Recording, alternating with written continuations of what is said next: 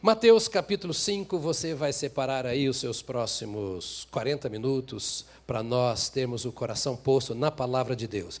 Pastor, é pouco tempo. Aí você aproveita o que está sendo dito aqui agora e vai, como ovelha boa, ruminar isso quando chegar em casa. Tá bom assim? Pastor, não sei o que fazer, entra no YouTube. Todas as mensagens estão no YouTube, você não paga um centavo, você só tem que vencer a preguiça. Né? Ou deixar outras coisas e rever estas mensagens para se alimentar delas. Nós estamos em Mateus, no capítulo 5, e o verso 7 diz assim: Bem-aventurados os misericordiosos, porque alcançarão misericórdia. Vamos dizer juntos? Bem-aventurados os misericordiosos, porque alcançarão misericórdia. Outra vez?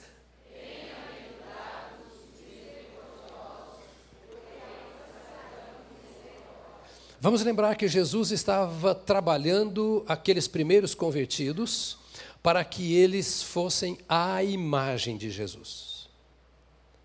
Ele está falando sobre o caráter dos homens e das mulheres do reino de Deus.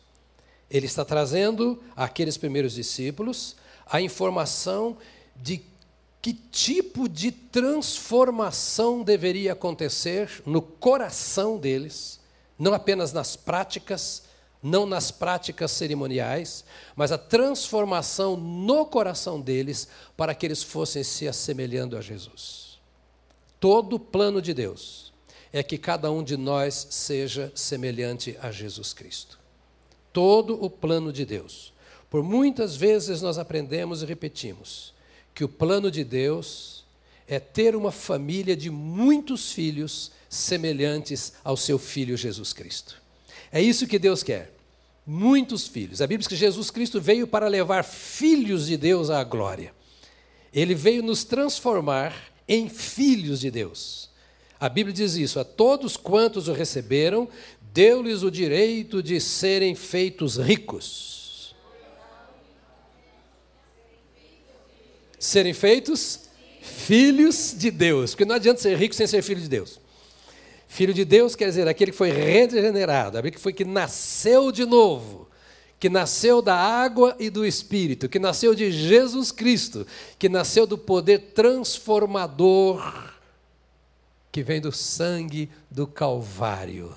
Então, estes filhos de Deus, assim feitos por meio de Jesus, agora Jesus os reúne, como nos reúne hoje aqui, para dizer: olha, vocês precisam adquirir e trabalhar na sua vida para que se desenvolva tudo aquilo que faz de vocês semelhantes a Deus. Desenvolver aquilo que Deus colocou e está pelo Espírito Santo em seu coração que te torna semelhante a Deus. E ele começa o sermão então dizendo: Eu vou dizer aqui as bem-aventuranças, porque elas traduzem o caráter dos filhos de Deus. Elas mostram a essência, o que de fato é um discípulo do Senhor Jesus Cristo. Enquanto bênção, ela é também um retrato. E você vai perceber, já tem percebido, eu creio, que o padrão de Jesus é altíssimo, elevadíssimo. Ele nos tirou do pó para nos colocar na glória. Percebe? Se olharmos para dentro de nós, vamos ver o que nós éramos, e cada um tem a sua própria história. E as bem-aventuranças dizem assim: Olha o que eu vou fazer de você se você for meu seguidor. Olha em que você se tornará. Olha o que se desenvolverá na sua vida se você andar no caminho se você for meu adepto, se você for meu aluno, se você me estudar direitinho, se você ouvir os meus ensinos e colocar em prática, se você for meu discípulo. Este é o chamado para o discipulado. Jesus não nos salvou para sermos frequentadores de igreja, embora devamos frequentar uma igreja. Ele nos chamou para sermos seus discípulos. E aos seus discípulos ele veio dizendo um punhado de coisas até chegar aqui, já comentamos sobre todas as anteriores, até chegar aqui e dizer assim: Bem-aventurados os misericordiosos, porque eles alcançarão misericórdia. Isto quer dizer, a misericórdia é uma marca no coração, na vida daquele que pertence a Cristo. Não é possível seguir a Jesus sem ser misericordioso. Tudo que ouvimos aqui hoje são atos de misericórdia. Não há missões sem misericórdia. Ninguém vai dar oferta sem misericórdia. Ninguém será dizimista sem misericórdia. Ninguém vai à ação social sem misericórdia. Ninguém se preocupa com a necessidade do outro sem misericórdia. Não haveria salvação se não houvesse misericórdia. Se Deus não tivesse misericórdia de nós, Jesus Cristo não teria vindo. A salvação é uma obra de misericórdia. A Bíblia é tão clara ao ponto de dizer que as misericórdias do Senhor são a causa de não sermos consumidos. Olha o valor da misericórdia. Ou seja, se não houvesse misericórdia, nós seríamos consumidos. Porque os nossos pecados nos separam de Deus. E eu não sei se você sabia ou já percebeu, mas nós somos pecadores. Ainda tendo aceitado a Jesus, nós somos pecadores. E a misericórdia de Deus que faz com que nós nos lembremos e nos sintamos incomodados e rejeitemos o nosso pecado.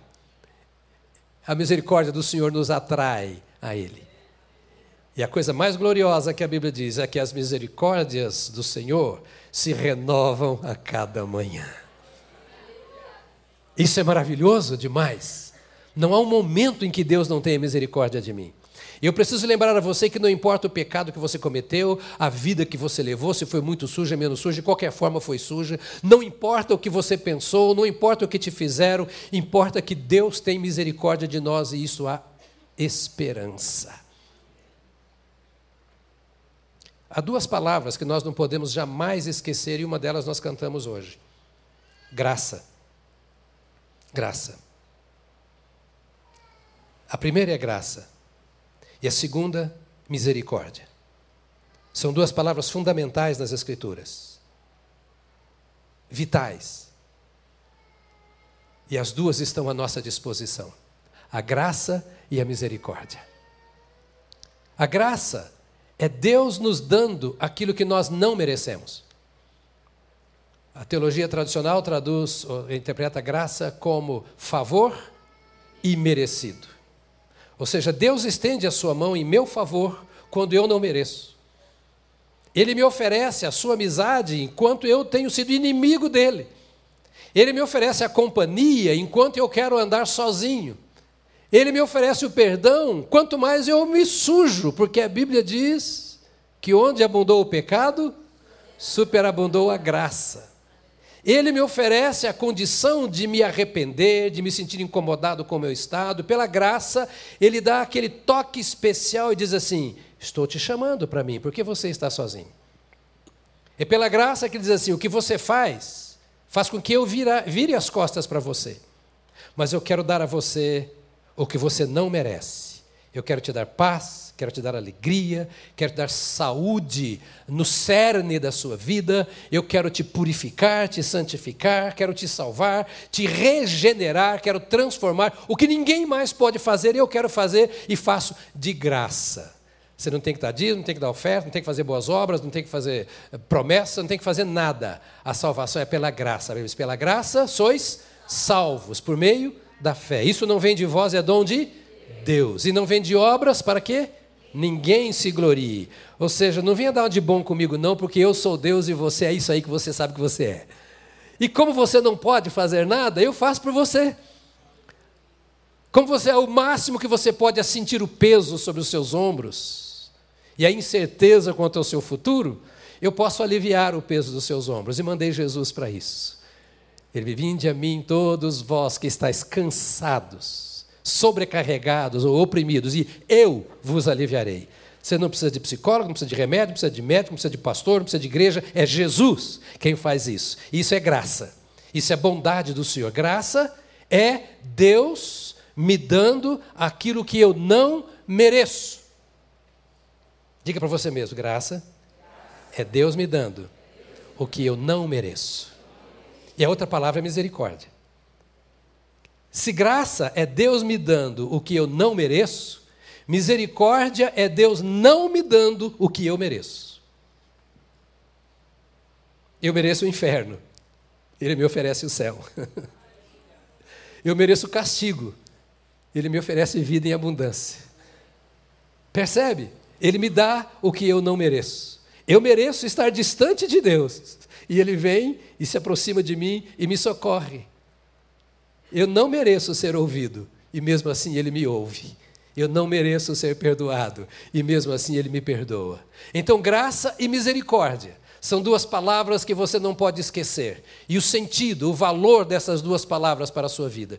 Porque no momento em que você estiver se sentindo extremamente incomodado, você deve se voltar para a graça e para a misericórdia de Deus. No momento em que eventualmente você tenha pecado, você deve se voltar para a graça e para a misericórdia de Deus. E dizer: Senhor, eu errei de novo. Que trem, que traste que eu sou. Pecador. Quanta marca, quanta pressão. E quando nós pensamos em misericórdia, a primeira coisa que eu tenho que pensar é que eu tenho que ter misericórdia de mim mesmo. Você tem que ter misericórdia de você mesmo. Porque às vezes carregamos tanto peso sobre os nossos membros, tanta dor no nosso coração, porque nós não temos dó de nós, não temos misericórdia de nós. Nós absorvemos o que as pessoas fazem contra nós, internalizamos o mal nós nos condenamos por coisas erradas que fazemos, sejam grandes ou pequenas. O Senhor Jesus Cristo vem, nos salva, nos liberta, e nós continuamos nos lembrando do pecado do passado, quando o Senhor diz: Dos teus pecados eu jamais me lembrarei. E à medida que nós nos lembramos, vamos dando vida a esses erros, dando vida a esses pecados em nosso interior, como se eles ainda existissem, quando o Senhor diz que nem ele se lembra mais do nosso pecado, porque ele perdoou. Então nós nos culpamos. E aí nós sentimos barreira ao falar com Deus. Nós não nos sentimos livres para adorar. Nós não vemos muito sentido em profundidade da vida espiritual, porque nós estamos achando que somos um traste. E olhamos lá para o Velho Testamento e oramos desesperados, como alguém orou: Eu não passo de um verme. E o Senhor diz: Não, como cantamos hoje, eu chamo você de filho amado. Olha como nós não temos misericórdia de nós. Nós judiamos de nós. E ao invés de apelar para a misericórdia de Deus, nós apelamos para o remédio. Então nós achamos que o remédio vai resolver o nosso problema porque ajuda nós a dormirmos. E nós vamos dormir. E aí nós corremos para o cinema, para a diversão, e para falar o dia inteiro, e para pôr o som no mais, alto volume possível, porque nós temos que estar falando, nós temos que estar ouvindo, temos que estar nos movimentando, agitados, porque nós às vezes queremos cobrir alguma coisa que Deus já apagou. Se temos que exercer misericórdia, comecemos em ter misericórdia de nós mesmos, porque Deus tem misericórdia de nós. E ao sabermos da misericórdia de Deus, nos escondamos nela e saibamos que Deus não nos lança em rosto as nossas transgressões, mas Ele está perto para dizer: perdoei, estou pronto a perdoar agora, e sei que você é um pecador, e todas as vezes que você pedir perdão, eu vou perdoar. Agora, se você não acreditar, você estará perdoado e mesmo perdoado, vai estar adoecendo por não aceitar o perdão que eu dei. A vida pode ser um drama, mas ela pode ser leve, suave, como Jesus prometeu. E a melhor maneira dela ser suave é eu acreditar naquilo que o Senhor Jesus deu. Por isso que diz que é pela graça, por meio da fé. Ou seja, eu não mereço, mas Ele me dá o que eu não mereço. E eu creio nisso. Percebe, amada ovelha? Eu não estou inventando moda. Eu não, você não vai ganhar nada comigo. Eu estou só lembrando a palavra de Deus para você. Tá certo? Está na Bíblia isso que eu disse? É isso que eu quero, que você lembre o que a Bíblia diz. É só isso. Porque a Bíblia é a palavra de Deus, ela diz isso para você. Agora, ele diz: Bem-aventurados os misericordiosos. Eu vou aproveitar a presença do pastor Roberto, que ele gosta do grego aqui, então eu vou usar duas palavras no grego, só para satisfazer o pastor Roberto hoje de manhã. Isso é porque tem misericórdia, exatamente, porque tem misericórdia. A primeira, quando o grego fala misericórdia, eu estou falando do grego bíblico, o antigo, chamado koiné. Quando no grego nós encontramos a palavra misericórdia, encontramos, quando ele fala misericórdia, encontramos duas palavras. A primeira é eleu. Eleu. Até os eleonardos ou leonardos devem pensar um pouco sobre si. Eleu. Duas palavras. Eleu significa ajudar alguém ou socorrer um aflito. Esse é um aspecto. Ajudar alguém. Nós temos a missão de ajudar.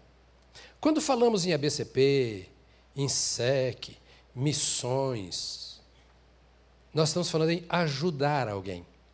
Estamos falando em misericórdia. Ajudar a ter uma vida mais leve. Ajudar a olhar para cima, a encontrar o Senhor. Ajudar a resolver os seus problemas de saúde, os seus problemas de educação, os seus problemas financeiros, os seus problemas de família. Misericórdia é ajudar ao aflito, aquele que está na maca no hospital e não vê saída.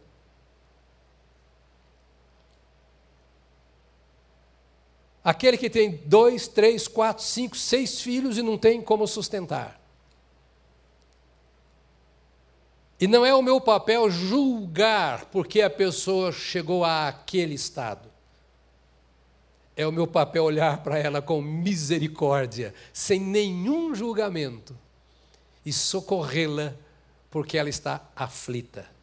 E talvez até tenha errado por causa da sua aflição, buscando resolver o seu desassossego de alma.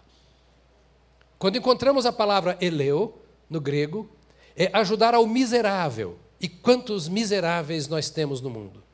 Gente em situação de miséria Sobretudo nos últimos tempos, quando milhões e milhões de pessoas estão deixando os seus países por causa da fome, por causa da guerra, por causa da perseguição religiosa e etc., e indo além fronteiras tentando encontrar um espaço, como está acontecendo no próprio caso do Brasil. E se encontram em situação de miséria, jogados pelas ruas, por abrigos improvisados. Temos os nossos missionários que serviram tanto tempo lá na Grécia, que estão chegando de volta agora, depois de dois anos mais em Mianmar, correndo atrás de gente para ajudá-las a ter água para beber, a ter remédio para tomar. Isso é misericórdia, socorrer ao miserável. A palavra eleu quer dizer bondade. E um dos frutos do Espírito é bondade. Olhar o outro com bondade. Nenhum de nós presta. Eu posso olhar para você e falar, você não presta. Eu posso olhar para vocês e falar, vocês não prestam. E todos vocês apontarem o mesmo dedo para mim e falar, você também não presta. E nós precisamos, por causa disso, ser bondosos uns com os outros. Ter misericórdia uns dos outros. Porque a misericórdia, a bondade, cresce em meu coração e me impede de falar mal de você. Me impede de desejar mal a você. E me ajuda a te dar a mão e dizer: nós somos iguais. E se nós nos escorarmos aqui uns dos outros, nós vamos conseguir ficar de pé. Mas se abandonarmos uns aos outros, se não todos, alguns com certeza cairão. A misericórdia é olhar o outro com este coração bondoso, como Deus olha para nós com o coração bondoso. A misericórdia faz eu me identificar com Deus na pessoa do seu filho Jesus Cristo. Deus não tinha que nos perdoar. Nenhuma obrigação. Deus não perdoou Satanás e os seus demônios. Mas Deus decidiu. E não me pergunte, porque eu não sou Deus e não conheço tudo de Deus. Mas lá no céu você pode perguntar: por que, que o Senhor me amou tanto assim? Eu não merecia. Eu me quebranto diante do amor do Senhor Deus, porque Ele poderia me consumir. Mas, como está escrito, as misericórdias do Senhor são a causa de não sermos consumidos. Porque ele teve misericórdia da humanidade. Porque ele amou o mundo de tal maneira ao ponto de dar o seu filho unigênito para que todo, todo, qualquer um que nele crer não pereça, mas tenha vida eterna. Quando fazemos tantos males, exatamente agora um grupo de irmãos está lá na cadeia, lá no presídio. Agora, pouco no culto da manhã, depois da mensagem, é, veio aqui uma senhora médica, policial civil, craque em karatê e judô, fiquei com medo dela dizendo assim: Eu quero servir lá. Está lá na cadeia. Ela é policial civil. Eu quero servir com coração de misericórdia. Eu quero tirar a minha farda. Policial civil, não, eu quero tirar a minha farda. Eu quero tirar minha, essa roupa de policial.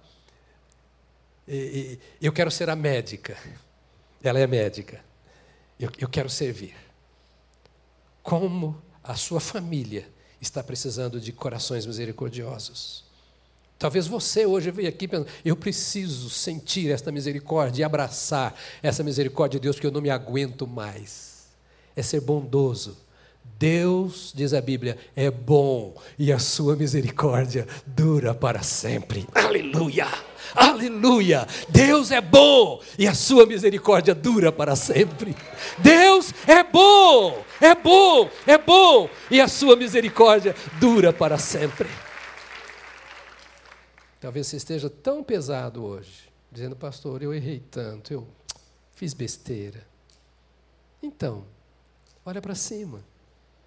Ele é o mesmo ontem, hoje, para sempre. Ele não falha. Então, misericórdia é ser bondoso. Olhar para o aflito, aflito disposto a ajudá-lo. A misericórdia está ligada à dádiva. A misericórdia está ligada ao dar, ao fazer.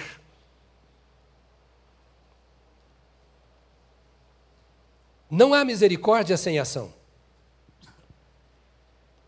E nunca o mundo precisou tanto de misericórdia como precisa hoje. E como igreja, por termos sido alcançados pelo Deus misericordioso, que colocou em nós o seu Espírito, nós somos o maior instrumento que Deus tem na face da terra para agir com justiça e misericórdia. Ninguém mais. Porque há uma sensibilidade no coração daquele que foi alcançado pela misericórdia do Senhor. Nós sabemos o que é misericórdia.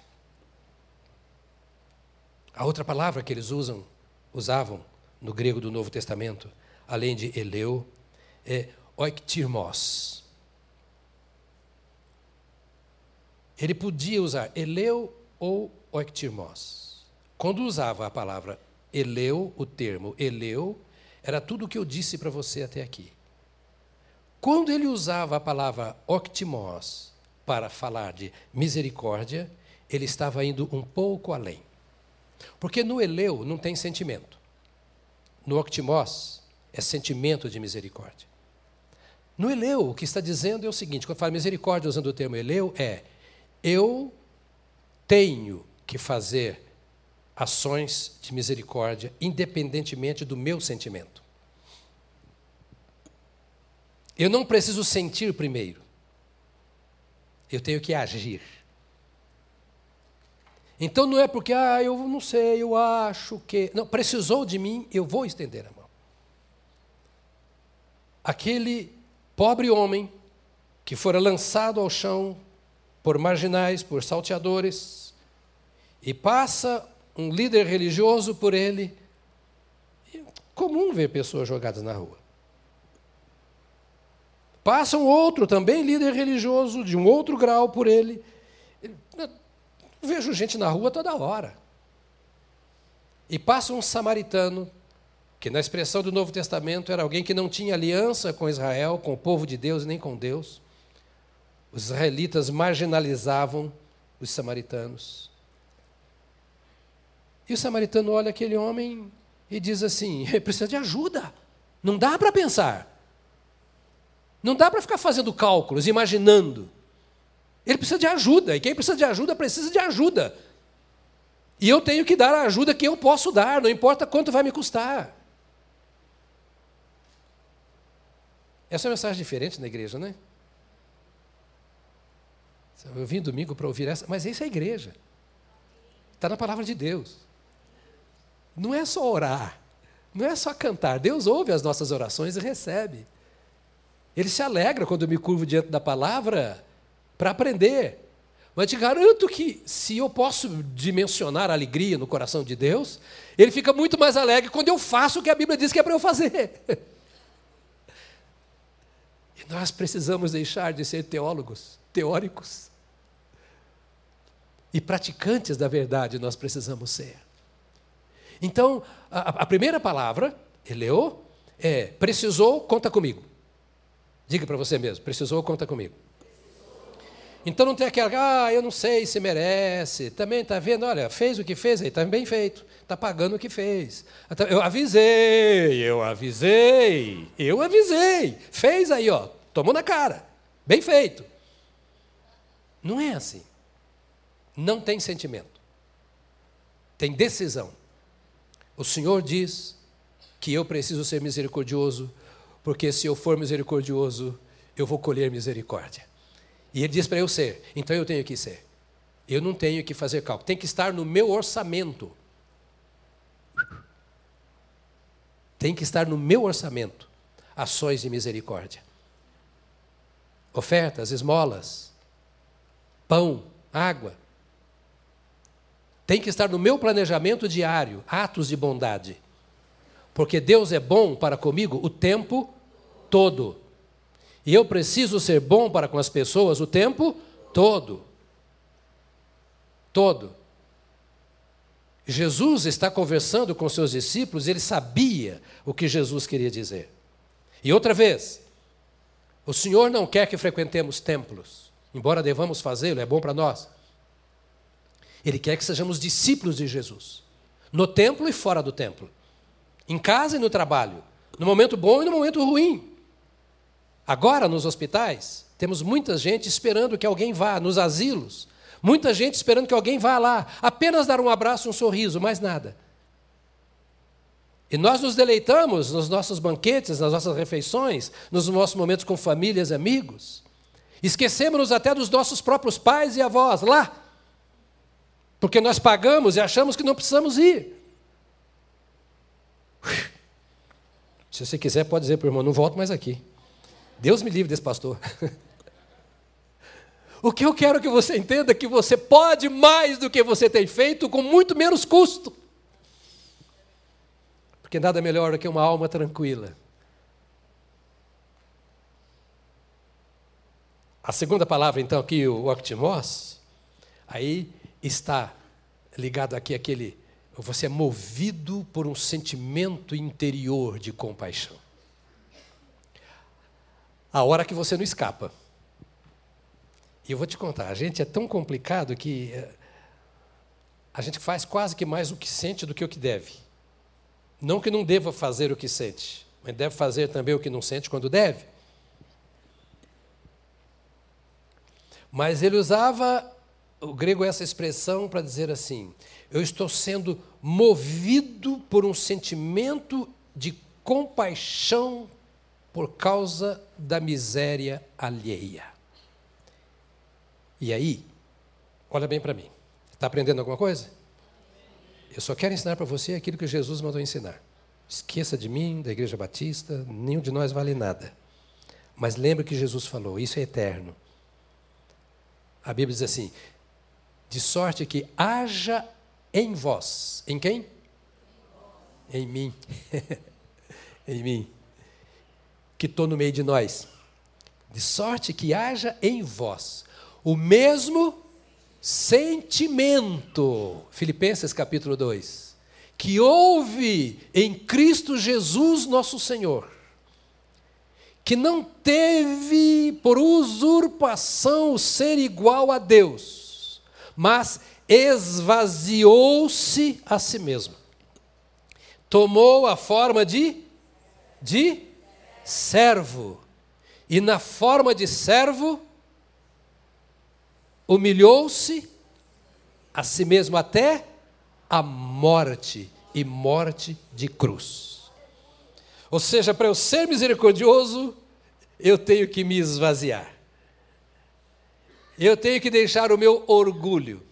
Eu tenho que deixar o meu status. Eu tenho que esquecer, às vezes, do que eu quero usufruir daquilo que Deus colocou em minhas mãos. Ele era Deus, continuou sendo Deus, mas abriu mão de alguns dos seus atributos da divindade, como onisciência, onipresença, onipotência. Vou usar a expressão humana, talvez para melhorar. Deixou adormecido isso, até que fosse restaurado na ressurreição. Humilhou-se a si mesmo e tomou a forma de servo. Isso quer dizer misericórdia. Deus se fazendo homem para vir servir a homens pecadores e na forma de servo. Ele humilhou-se. Por isso ele começa a primeira bem-aventurança com bem-aventurados os humildes. Porque o primeiro passo para eu andar com Deus é ser humilde. O que me impede de andar com Deus e de abençoar os homens é o orgulho. O que me impede de desfrutar das bênçãos de Deus e de depender de Deus é o orgulho. O início da caminhada com Deus é a humildade. E humildade não tem nada a ver com pobreza, nem com riqueza, com ignorância, nem com cultura. Humildade tem a ver com a postura de coração. Vou dizer, eu vou me reduzir a zero. Que ele cresça e eu diminua. Eu vou dar mais lugar a ele. Então, tem também, na palavra misericórdia, essa questão de, de sentimento, né, de compaixão pela miséria do outro. Agora, em qualquer situação, para concluir, eu estou só na definição de misericórdia. Misericórdia.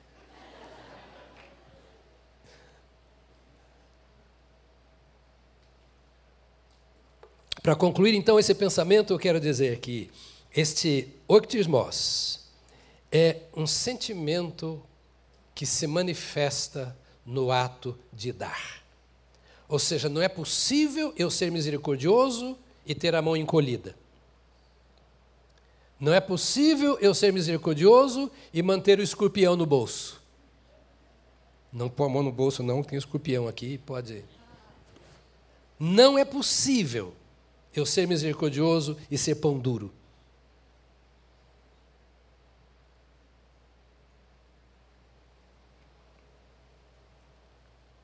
A misericórdia exige que eu veja a miséria do outro e eu dê. Não sei o nome, mas vou dar. Por exemplo, sou empregada doméstica.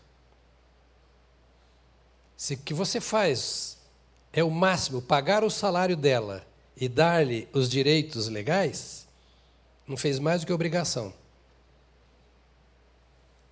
Ah, mas eu tive misericórdia, dando emprego para ela. Tem misericórdia de você para não fazer o que ela está fazendo. E Deus, e Deus sabe que é assim.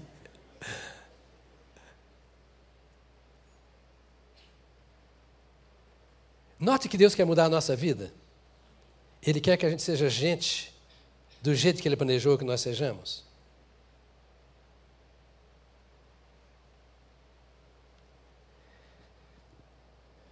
O discípulo de Cristo deve ser capaz de sentir misericórdia pela miséria alheia. Abra sua Bíblia, confira ver se está escrito exatamente como eu vou dizer agora para você no livro do profeta Miqueias. Está na Bíblia, Miqueias. Claro, está assim. Miqueias, capítulo 6, verso 8. Diz assim: Ele te declarou, ó homem, o que é bom e o que é que o Senhor pede de ti. Que pratiques a justiça e ames a misericórdia e andes humildemente com teu Deus. Querido, escreva esse texto com o seu batom lá, querida, né? O seu não, a querida. Com o seu batom lá do espelho. Lá na minha casa, na porta da geladeira, casa de avô, né? Então, na porta da geladeira, assim, na casa da vovó, tudo pode. Uma plaquinha lá assim. Troca essa placa e coloca esse texto no painel do seu carro até que ele esteja escrito no seu coração. Ele te declarou, ó homem. Ele te declarou. Ele fala para os líderes judeus que exigia que o povo cumprisse todos os rituais, os cerimoniais da religião judaica. O israelita. Cobrava tudo do povo. E o Senhor se volta através do profeta e diz assim: O Senhor já falou para você o que você tem que fazer. Põe a mão no seu peito e diga assim: Deus já falou comigo. E se eu não ouço, meu querido irmão, a voz de Deus, não é a voz dos homens que eu vou ouvir. De vez em quando, alguns ficam bravos comigo no gabinete. É o marido da mulher que entra e começa com aquele mimimi lá, porque ela não sei o quê, é aquele negócio de vocês aí, de, marido e mulher. Aí eu pergunto assim: o que, que a Bíblia fala sobre isso para você? Você sabe? É, uma engasgadinha e tal, para dar moral, né? Eu sei, você sabe. O que é? Tal, tal, tal. Ah, e você veio fazer o que aqui na minha cadeira?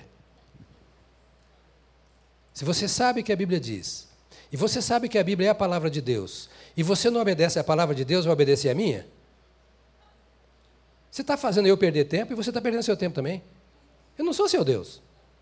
Eu só quero saber se você sabe. Se você não sabe, eu vou te ensinar. Agora, se eu te ensinei você sabe, você não faz, problema seu com Deus. Não sou seu pai, não sou seu Deus. Pastor, que rude. É só para você entender que eu sou misericordioso. A misericórdia aqui se manifesta de que forma? Se você depender de mim, você está frito.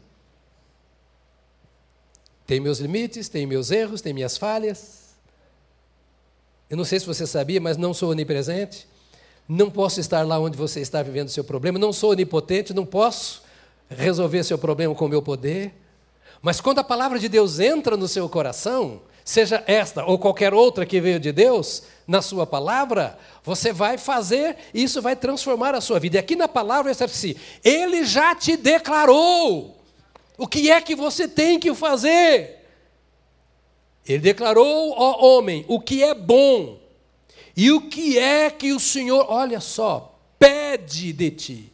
Eu acho isso um absurdo. Deus ter que pedir alguma coisa para mim. Olha a dureza do meu coração. Eu já sei. E o Senhor olha para mim e fala: por que, que você não faz? Por que, que você não é? Você já sabe. Ao ponto de o Criador ter que me pedir. Pacientemente, graciosamente, ele diz: lembra o que eu já te falei. Você é mais do que você pensa. Lembra, você é o canal da minha misericórdia. O Senhor está dizendo: lembra, eu fiz de você minha imagem, minha semelhança. Você é a multiplicação de mim na face da terra. Você é a demonstração daquilo que eu sou. Você não é uma coisa qualquer. Você é minha imagem. E eu estou dizendo a você aqui, agora: pratique a justiça ame a misericórdia. Ame a misericórdia e ande humildemente com teu Deus. Um último versículo. Mateus capítulo 25. Olha na sua Bíblia se está assim, verso 34. Pode, você pode ter uma outra versão que não é minha, mas o texto é o mesmo. Então dirá o rei aos que estiverem à sua direita: Vinde, benditos de meu Pai. Possuí por herança o reino que vos está preparado desde a fundação do mundo. Pois tive fome e me destes de comer. Tive sede e destes-me de beber. Era forasteiro e recolheste-me. Estava nu e vestiste-me. Enfermo e visitaste-me preso e viestes ver-me. Então perguntarão os justos: Senhor, quando te vimos faminto e te demos de comer? Ou com sede e te demos de beber? Quando te vimos forasteiro e te recolhemos, ou nu e te vestimos? Quando te vimos enfermo ou preso e fomos visitar-te? O rei responderá: em verdade vos digo que quantas vezes, olha que Deus conta, está contando aqui, cada vez que você faz. Quantas vezes o fizestes a um destes meus irmãos mais pequeninos? A mim o fizestes. Olha como é fácil agradar ao Senhor nosso Deus. Não por mérito, mas por amor. Não para receber, mas para dar. Ontem tivemos a nossa formatura, e estou concluindo, da primeira formatura dos nossos ah, refugiados. Tem algum dos refugiados aqui hoje? No culto das oito tinha. Refugiado levanta cedo. A gente que levanta tarde. Ali a foto. Olha lá algumas fotos. Foi ontem à tarde, às três horas da tarde, aqui no INSEC. Estamos trabalhando com um número grande de 150, 130. 200 inscritos e 130 ali. Toda semana. Tem alguém que algum voluntário lá? Que está aqui hoje? Vier todo mundo no culto das oito. O certificado foi português intermediário. Ensinamos português, cultura brasileira, vamos com eles para o mercado, para o shopping, ensinamos as gírias do comércio, ensinamos a pichincha. Tem que pichinchar. Paulistano não gosta de pichinchar, mas a minha formação acadêmica é em Minas. Eu tenho dó de você se você for negociar comigo. Eu não quero vantagem mas eu quero lucro. Se for para a igreja, então eu vou tentar tomar tudo de você. Então não negocia comigo, não, você vai dar tudo para a igreja. Amar essas pessoas. Fazemos festa, cuidamos da saúde, nossos médicos estão trabalhando, temos entre eles médicos, advogados, engenheiros, economistas, gente de todos, de vários países, são 22 países. Você está fazendo isso com a sua oferta, com o seu dízimo, sabia? Talvez você não pensasse que você é misericordioso, que você faz misericórdia sem pensar. Está ali. É uma maneira de fazer misericórdia. Sexta-feira eu fui chamado para uma, uma reunião. Vou contar só mais essa. Porque você faz parte disso. É para você, você é uma bênção. Você está abençoando a nossa cidade de São Paulo. Com o pastor Paulo, eu fui chamado para uma reunião lá na, na Fiesp. A cúpula da Fiesp lá estava. O Conselho Nacional de Justiça lá estava. E nos chamaram juntamente com a Caritas. Caritas é uma organização da Igreja Católica com a qual nós trabalhamos na área de ação social. Somos associados. Meu Deus! Não sou ecumênico. Mas a obra social não tem credo. Não existe placa, nem nome, nem título. Obra social é misericórdia, é justiça e misericórdia. E vamos fazer juntos. Percebe? Diga para o irmão, abre os olhos, irmão. Abre os olhos. Fica esperto. O que eles queriam? A cúpula da Fiesp. Éramos 11 pessoas. Numa sala de reunião lá na Fiesp. E foi dito assim: Nós estamos vendo os imigrantes chegando. E nós precisamos fazer alguma coisa. Estamos nos mobilizando e por isso chamamos vocês como ação social, porque vocês têm o povo, nós temos as empresas e nós temos a justiça, as leis. E queremos um diálogo, um trabalho conjunto, porque nós estamos preparando como Fiesp ações para profissionalizarmos esses refugiados. Mais tarde você vai saber dos detalhes. E nós contamos com vocês. Aí o pastor Paulo, naquela de pastor, ele é mais diplomata do que eu. Não, nós temos, um, além de tudo isso que nós falamos, foi uma reunião de uma hora e pouco, reunião com gente grande é rápida, tudo apontadinho, né, Ale? Então Paulo disse assim: Olha, nós temos um projeto que pode trabalhar a base disso tudo. Qual que é o projeto? Ele falou: não tem cor denominacional, credo. Aí falou do espiritualidade e emocionamento saudável. Vocês podem nos dar essas pessoas preparadas com esse trabalho, que trabalha a alma, trabalha o temperamento, trabalha a espiritualidade. É Bíblia pura. Bíblia pura. E sabe daí, para encerrar? Eu sempre encerro cinco vezes, essa é a quarta. Para encerrar, ele só disse assim: e o pessoal da cadeia? Nós precisamos trabalhar esse pessoal nos seis últimos meses, antes deles saírem. Porque quando eles saem, eles não têm para onde ir. Fechou atrás deles o portão de liberação, se vire. Aí ele encontra o primeiro que fala assim: ó, te dou mil conto por semana para você. O que vocês vão fazer com eles? Nos dá esses seis meses que nós vamos passar a espiritualidade emocionalmente saudável dentro da cadeia. É só isca. Porque com isso, vem outras, com isso vem outras coisas. Por quê? Porque o homem sai transformado. E nesse período, profissionalizá-lo. Já temos ah, órgãos da Fiesp com, que já estão sendo trabalhados para a profissionalização tanto do imigrante quanto daqueles que está ainda no sistema presidencial. Você faz parte disso. A minha mensagem nesta manhã é menos teológica do que parece, ela é menos religiosa do que parece, ela é apenas para dizer para você que você conta com a graça e com a misericórdia de Deus. E como discípulo do Senhor Jesus Cristo, você deve reproduzir essa graça e essa misericórdia de Deus em favor dos homens. Fica de pé, por favor.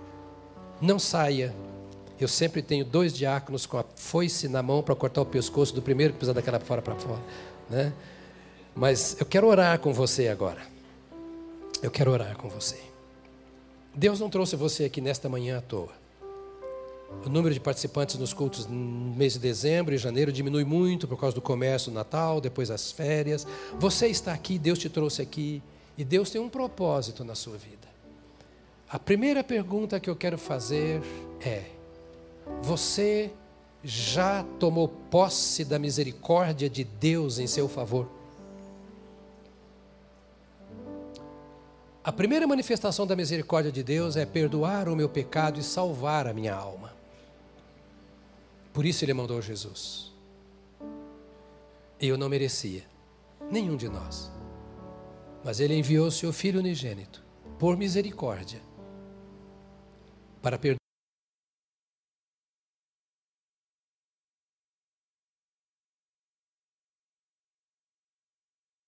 Essa misericórdia salvadora de Deus nada e ninguém mais, só Jesus. E Ele faz a obra completa. Ele perdoa o pecado, Ele transforma a vida, Ele traz paz à alma, Ele dá sentido à nossa existência. Ele restaura o nosso relacionamento com o Pai. Faz-nos nos sentirmos de fato filhos de Deus. Filhos que têm relacionamento com o Pai que entendem o amor do Pai e que andam com o Pai. É possível que haja entre nós pessoas que têm desejado esse amor do Pai, essa caminhada, esse relacionamento com o Pai, que têm almejado essa transformação da alma, esse sossego na vida, esse descanso, e ainda não alcançaram. Eu quero convidar você hoje a fazer uma oração se há pessoas assim entre nós. E oração só se faz a Deus, a nada e a ninguém mais. E dizendo a Deus, eu quero te conhecer mais. Não nos livros, mas na minha experiência. Eu quero sentir a paz que vem como perdão dos pecados. Eu quero sentir a alegria da salvação em minha alma. Eu quero ter certeza absoluta de que tu habitas em minha vida. Senhor, me perdoe hoje por andar sozinho, não me importar contigo, só correr para o Senhor na hora que eu preciso. Como filho, eu quero andar em comunhão. Entre em minha vida. Salva-me e dá-me certeza absoluta de que tu me deste a salvação. Porque ainda não tenho, mas eu quero ter e sei que tu podes me dar enquanto todos estamos orando uns pelos outros e por nós mesmos. E eu e a igreja queremos orar por você que ainda não deu esse passo em direção a uma aliança com Jesus. E quer nessa noite dizer: Senhor, me dê a tua vida, eu te dou a minha. Eu me entrego a ti para receber-te. Há pessoas que querem receber a Jesus e convidar Jesus nesta manhã, ou gente que está afastada e quer se reconciliar com Ele. Se há, eu quero que onde você está, você levante a sua mão, porque eu e a igreja vamos orar com você, dizendo: Jesus, vem, salva-me, perdoa-me, limpa-me, dá-me convicção disso, ou receba-me de volta. Há pessoas, levanta a mão bem alto para eu ver porque eu não quero. Deus te abençoe, querido. Pode abaixar sua mão. Já vamos orar. Há mais pessoas hoje aqui que querem fazer essa oração. Talvez você esteja se sentindo incomodado. Pois é, esse incômodo é Deus dizendo assim: me dá tua mão, me dá tua mão, eu quero te dirigir. Eu tenho misericórdia de ti. Deus te abençoe, querida. Há mais pessoas. Há esse Deus de misericórdia, esse Deus de graça. Não vou dar mais oportunidade, não vou insistir. Deus te abençoe, meu amado, lá na galeria. Quero convidar vocês que levantaram as mãos a deixar o seu lugar e venha aqui que nós vamos orar juntos. E se você não levantou e quiser vir, e quer vir, venha também para a gente orar juntos. É uma oração de entrega da sua vida a Jesus. Esta é a oração mais significativa que você pode fazer. Mesmo lá da galeria, eu te espero descer. Aqui atrás, pode vir. Eu vi que mais gente levantou a mão, não vi onde mesmo não tendo levantado, venha. Esta é uma atitude pública, porque Jesus deu a vida por nós publicamente, não é? Publicamente. Eu quero orar agora. Feche os seus olhos. Eu queria que você repetisse comigo essa oração, tá? Diga, Senhor Deus, eu te dou graças pelo amor que tens por mim, pela vida que me dás. Eu aceito a tua graça, a tua misericórdia, o teu perdão, a tua salvação. Vem, Senhor, entra em meu interior, transforma a minha vida, a minha mente, transforma todo o meu ser. Eu me entrego para que um milagre aconteça em mim, que o meu íntimo ouça a tua voz eu me rendo a Ti, em nome de Jesus. Te damos graças nesta manhã, Senhor Deus. Te bendizemos nesta manhã, pela presença do Senhor conosco aqui. Te bendizemos porque podemos ter a misericórdia que é do Senhor e manifestar esta misericórdia em favor dos homens. Nesse instante, Senhor, eu quero te pedir que tu abençoes este povo, para que a gente viva conforme a tua palavra cada um de nós e todos nós voltados como socorristas nessa sociedade que tanto carece. Fortaleça-nos no conhecimento do Senhor. Fortaleça-nos no nosso compromisso contigo. E o Senhor será glorificado através da nossa vida. Em nome de Jesus. Amém. Amém. Amém. Cuida dela. Deus te abençoe, querido. Deus te abençoe. Que essa semana seja uma semana cheia da misericórdia, no seu coração transbordando para outras pessoas. Queridos, domingo que vem, celebração de Natal, os quatro cultos. É um senhor teatro que vai acontecer aqui. É uma turma de artistas. Traga a sua família, convide seus colegas de trabalho, eles vão ser abençoados. E não esqueça do dia 31, a nossa vigília. 5 horas, nossa passagem de ano, e também de 21 horas. Todos vamos estar aqui. Amém. Deus te abençoe.